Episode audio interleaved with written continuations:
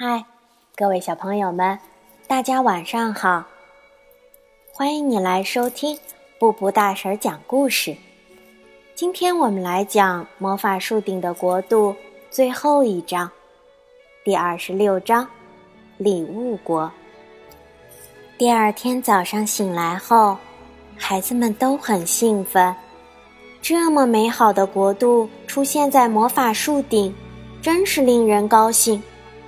他们去过相当不错的生日之地、随便拿之地、美食国，还有为所欲为国、礼物国。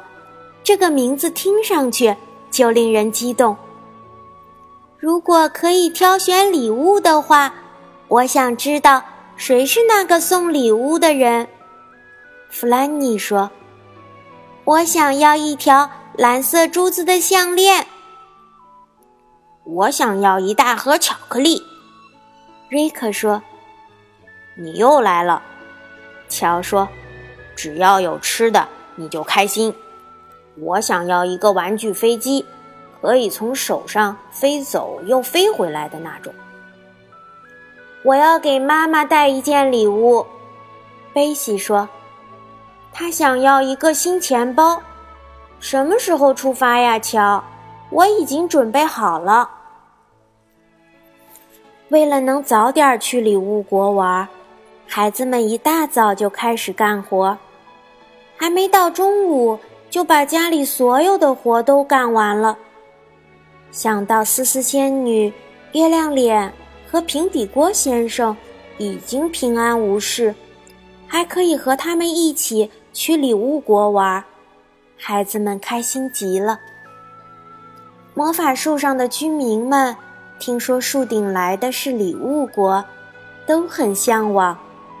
那天上午，好多人顺着梯子向上爬。住在树林里的棕熊、小精灵和小矮人，甚至兔子都从洞里面钻出来。他们都想去礼物国。皮克金家没人，他早就出发了。看来，猫头鹰也去了，因为他没在小房子里睡觉。喜太多夫人也去了。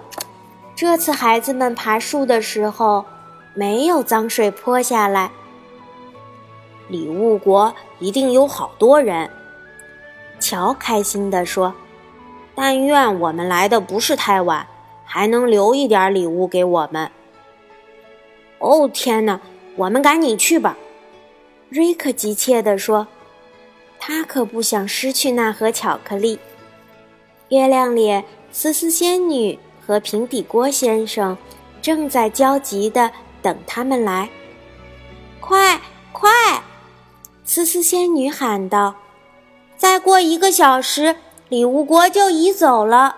他从来不会多留一会儿。快呀，快！”他们说说笑笑。兴奋地爬上了梯子，然后来到了礼物国。天哪，这是一个多么美妙的国度啊！这儿有许多株圣诞树，每株圣诞树上都挂着各种各样的礼物。摸彩桶里装满了令人激动的包裹，任你伸手随便拿。桌子上堆满了可爱的东西。人们叽叽喳喳地挑选礼物，开开心心地把礼物带走。瑞克看到一株圣诞树上挂着一大盒包装精美的巧克力，立马大步走上前去。负责掌管那棵树的小妖精微笑着面对瑞克：“我想要那盒巧克力。”瑞克说：“送给谁呀？”小妖精边问边掏出剪刀，把那个盒子从树上剪下来，送给我自己。瑞克说。小妖精收起剪子，严肃地摇了摇头。这里是礼物国，他说，不是随便拿之地。你得到礼物。得是为了送给别人，这里可不是自私的国家。对不起，我不能给你。瑞克沮丧地走开了，真蠢。这么说，他不能给自己任何东西了。他好想得到那盒巧克力呀！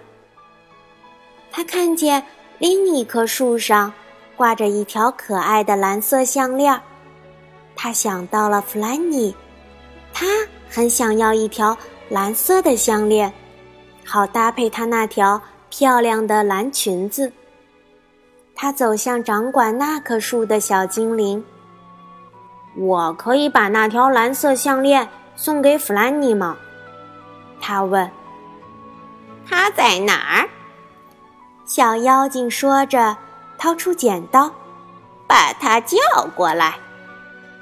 弗兰妮，弗兰妮，过来一下！瑞克喊道：“我要送你一样东西。”弗兰妮跑了过来，小妖精把蓝色的项链递给瑞克，瑞克把它送给弗兰妮。帮我把项链戴上吧，弗兰妮说。“哦，瑞克，谢谢你，项链很漂亮。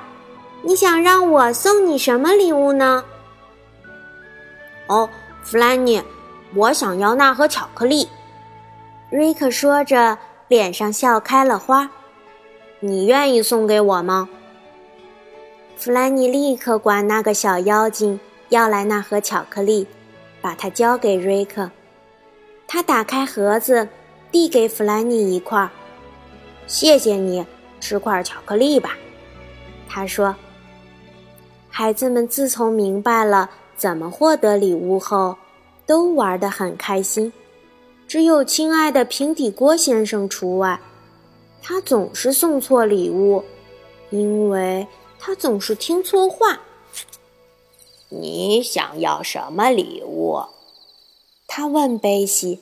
“哦，平底锅先生，我想要一些肉松。”贝西说，“带回去让妈妈给我们烤好吃的肉松面包。”他怕平底锅先生听不清，还特意用两只手摆成圆形，表示圆面包。平底锅先生。以为他想要大钟，于是去找这里最大的钟。他好不容易才找到一座大钟，还把它背了回来。那是一座带钟摆的座钟，又大又沉，差点把他的腰压折。看见平底锅先生背回一座大钟，大家目瞪口呆。给你。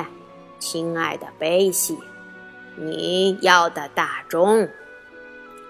平底锅先生微笑着对他说：“平底锅先生，我说的是肉松啊，不是钟。”贝西忍着没笑，是能做面包的肉松。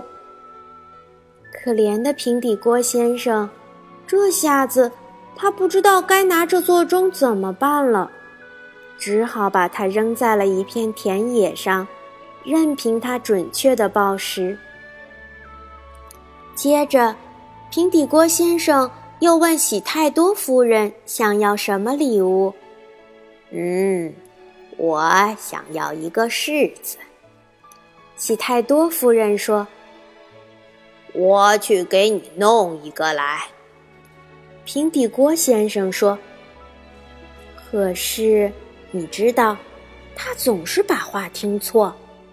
他以为喜太多夫人说的是狮子，尽管只要他停下来想一秒钟就能明白，喜太多夫人想要的不可能是狮子、老虎或者大象。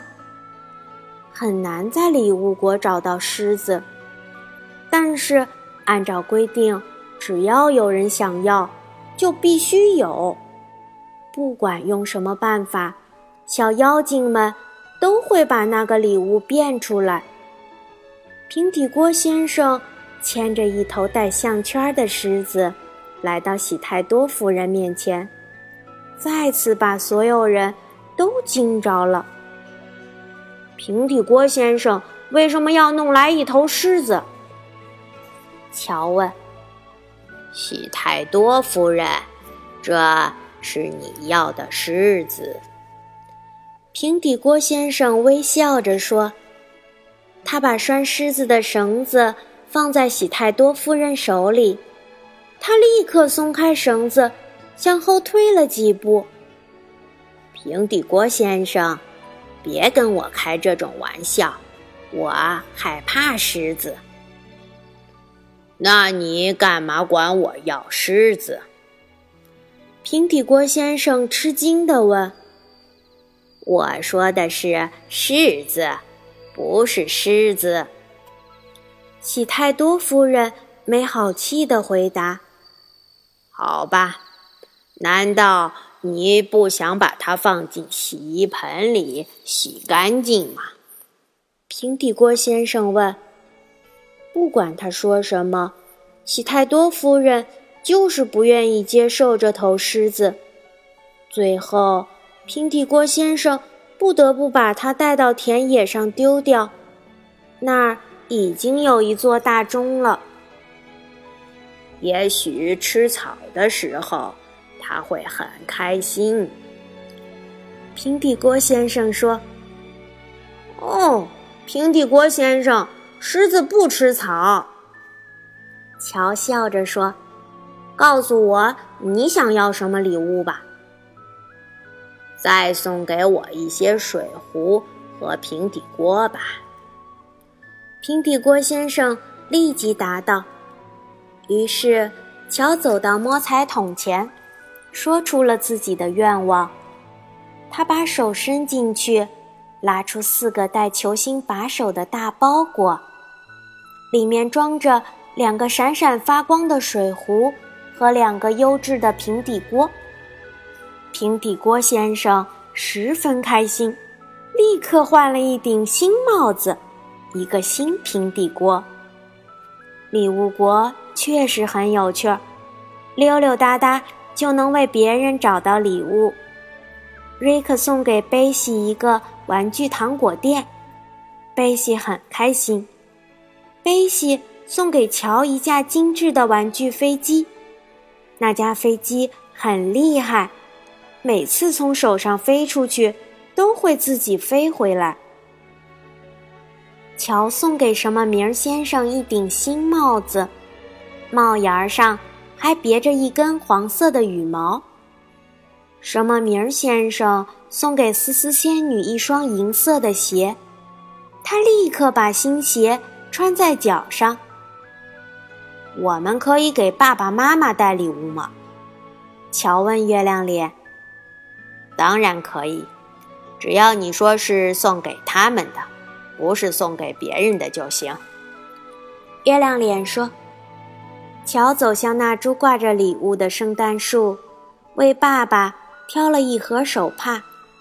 贝西给妈妈拿了一个大钱包。”乔看了一下表，快十二点了。他说：“礼物国随时都可能移走。”我们快走吧，反正我们也扛不动太多的东西了。天哪，我们拿到了这么多好东西！他们离开了可爱的礼物国，下了梯子，回到魔法树上。他们互道再见，然后乔带着瑞克小心翼翼地把礼物放在膝盖上，坐着坐垫儿。顺次地滑下滑道，从暗门冲了出来。在树外的苔藓上着陆时，他们忽然听到奇怪的吼叫声。乔抬头向树上看去，你们知道吗？那头滑稽的大狮子也跟着我们从梯子上下来了。乔说：“如果他不肯离开，喜太多夫人会把他怎么样呢？”我猜会把它每天摁在洗衣盆里洗澡吧。嗯，他肯定后悔自己离开了礼物国。贝西咯咯笑着说：“好了，我们回家吧。多么美妙的奇遇啊！